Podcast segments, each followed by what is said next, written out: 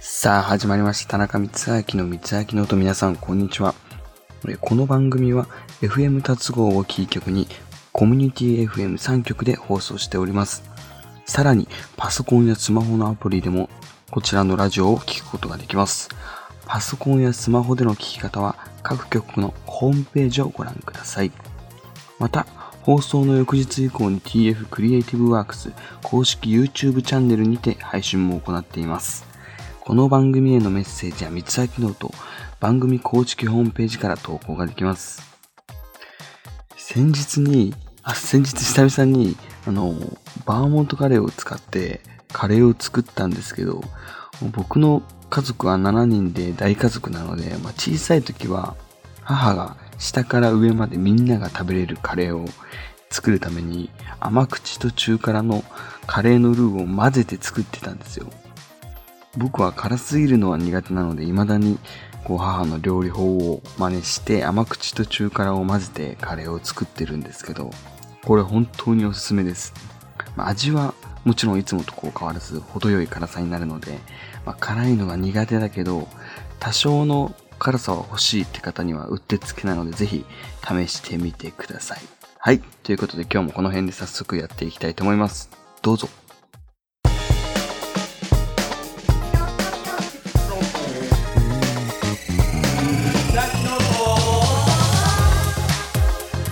はい。ということで今日もエンジン全開でいきたいと思います。えこの間僕が、えー唯一見るテレビ番組がしていたので久々にテレビをつけたんですよ。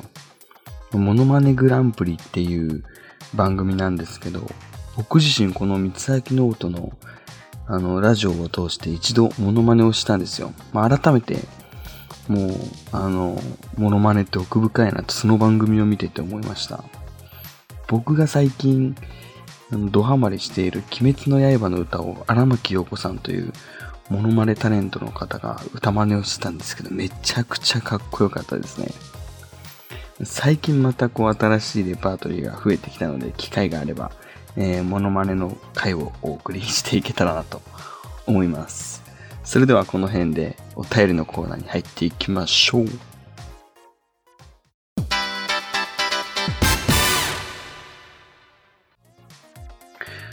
こちらのコーナーは田中光明がリスナーの皆さんの質問、そしてお悩みに答えていくコーナーです。それでは投稿をご紹介していきます。えー一つ目、最近スーパーでスイカを見かけて夏が近づいてきたと感じました。田中さんは夏を思い出すものありますか？キーボーさんという方からいただきました。ありがとうございます。夏を思い出すものたくさんありますね。あのー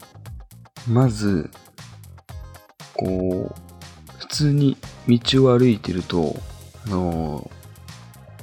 ーなんか何か、お店かどっからかわかんないんですけど、こう、焼き鳥の匂いだったり、なんかそういうこう、なんだろうな、屋台から出てくる匂いっていうんですかね、その香りが、もうあ夏だって感じがするんですよね。こう夏ってそれイコールお祭りじゃないですか。なんかお祭りってやっぱり屋台の匂いがつきものっていう僕のこうイメージがあるので、そういう道、普通に道を歩いてる時に、あのー焼き鳥とか そういう匂いが漂ってくると、しかも僕焼き鳥大好きなので、鶏が、鶏肉大好きなので、あ、夏だって感じがしますね。で、あとやっぱり、こう、何より、まあ、奄美大島で育ったので、あのーこう、日差しが強く当たると、その島にいた時のこう、なんだろう、太陽の日差しを思い出して、こう、海とか、まあ、いろいろこう連想しちゃって、たまに、この夏を思い出すと同時に、まあ、なんていうんですか、あの、ステイホームじゃなくて何でしたっけホーム、ホームなんちゃら。全然なんだっけホームチックじゃなくて何だったっけあの、自分の実家が恋しくなるやつです。あの、ステイホームがちょっと、もうコロナの期間が長かったので、そのステイホームっていう単語が僕の中に強く根付いてて、ステイホームじゃないですね。なんで、あホームシックです。ホームシック。ホームシックですね。もう、それ本当に、あの、毎年夏はホームシックになってるイメージがありますね。しかも、あの、僕の周りの友達は、毎年大体、まあ、やっぱり奄美大島って夏が一番楽しいので、海も綺麗だし、祭りもあるし、えー、なので、その周りの友達が、その毎年帰ってたので、そういうのも思い出して、ああ、もうこの時期、この季節かっていうのは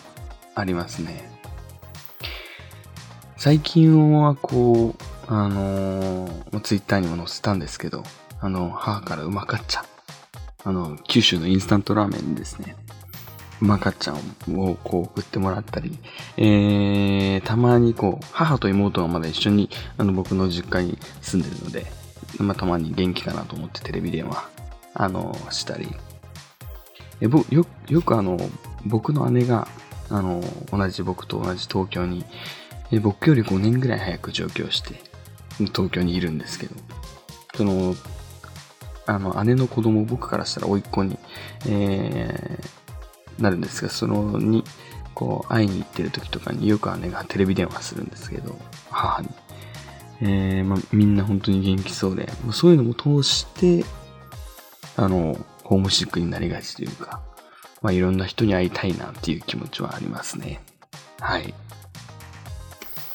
なので、そういう花火だったり、屋台の匂いだったり、こう、なんだろうな、太陽の日差しだったりっていうものが、奄美大島を思い出すっていう感じです。イコール、こう、夏を思い出すっていう。僕も今、24で今年25歳になるんですけど、あのー、僕夏、夏が大嫌いだったんですよ。これラジオでたびたびたび言ってたと思うんですけど、春と冬がどちらかといえば、まあ大好き。まあ一番春が大好きなんですけど、皆さんも多分そうだと思うんですよ。春って程よい、こう涼しさで、暑くもなく寒くもなくみたいな感じで。で、その、ただ、なんか年を重ねていくにつれて、どんどんこう夏を好きになってきてる気がするんですよね。それも本当な、なんでかっていう理由は僕もわかんないんですけど、あと食わず嫌いが一つずつ、一つずつ、こう、大人になるんですよ。大人になるともう大人なんですけど、あの、年を取るにつれて、どんどんどんどん、あの、一つずつ食べれるようになっていってる気がします。僕、寿司が食べれないんですけど、寿司というか魚介類全般が食べれないんですけど、あの、そういうのも、寿司とかもそういうのも含めていずれ食べれるようになったらいいなとは思ってるんですけど、やっぱり一回イクラを食べたことがあって、そのイクラが結構、あの僕の中ではインパクトが強くて食べれなかったので、未だにこうトラウマというか、寿司に対しての、こう、恐怖心は残ってるんですけど、恐怖心って言ったらちょっと大げさなんですけど、いずれそういう風にあの、まあ、年を取りに重ねていろんな告発が一つ一つ消していけたらななんて思ってるんですけどね。はい。えそして二つ目ですね。今年はコロナの影響で海水浴場を中止するというところも聞きました。毎年海へ行っていたのに残念です。田中さんは上京してから海に行かれてますか？浮輪さんという方からいただきました。ありがとうございます。え、これもう結論から言っちゃうと、僕東京の海一度も足を運んだことがないです。はい。で、プールもないです。なので、てか、っていうかあれですね。あの、最後に海に入ったのが、5、6年前、7年前とかじゃないですかね。なんでそんなに海に入ってないんだっていうと、僕あの、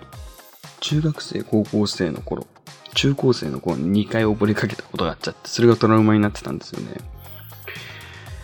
もう本当に溺れかけて、溺れかけてというかもう本当に息がなくなっちゃって沈んじゃったんですよ、下の方に。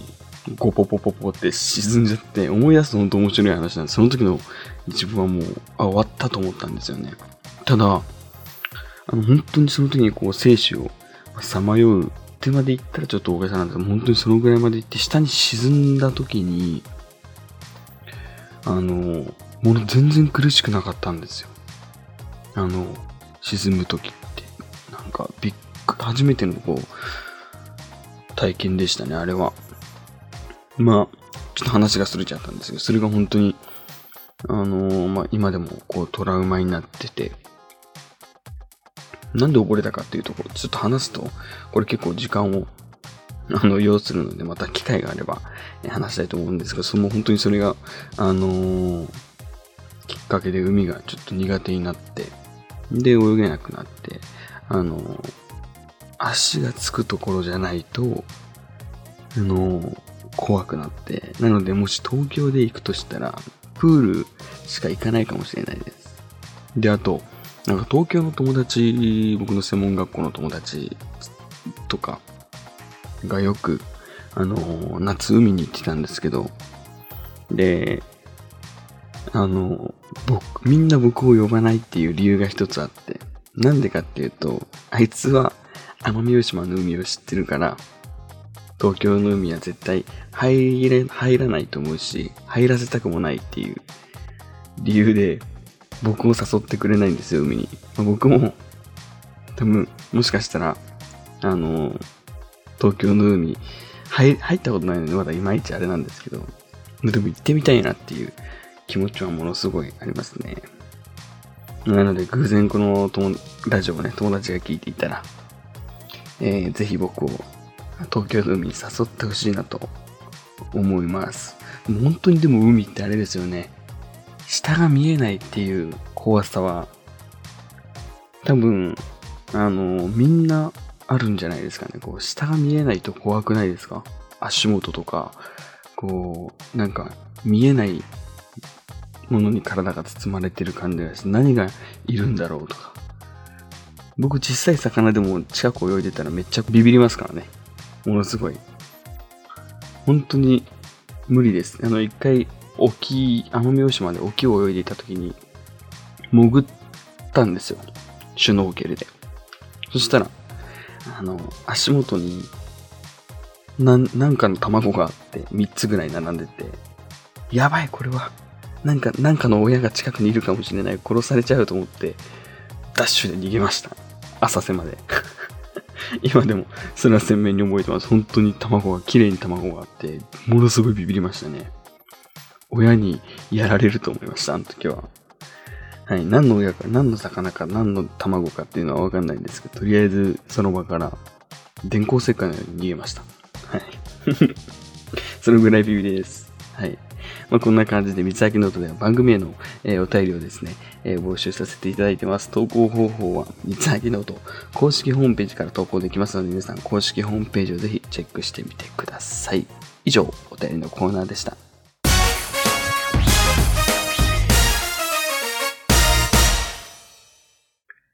はい、ということで、えー、まあ、今日もいろいろ、あのー、トークさせていただいたんですけども、まあ、今日はあれですね、基本的にこう、奄美大島の話をこう振り返ることができて、えー、ものすごい、え、楽しい会を、えー、送れたかなと思います。ありがとうございます。えー、まあ、海、もちろん、まあ、未だにトラウマというか、えー、怖いんですけど、あの、機会があれば、海に行ったよっていう、えー、ツイートをいつかできたらなと思います。もう今日は今年なんですけども、海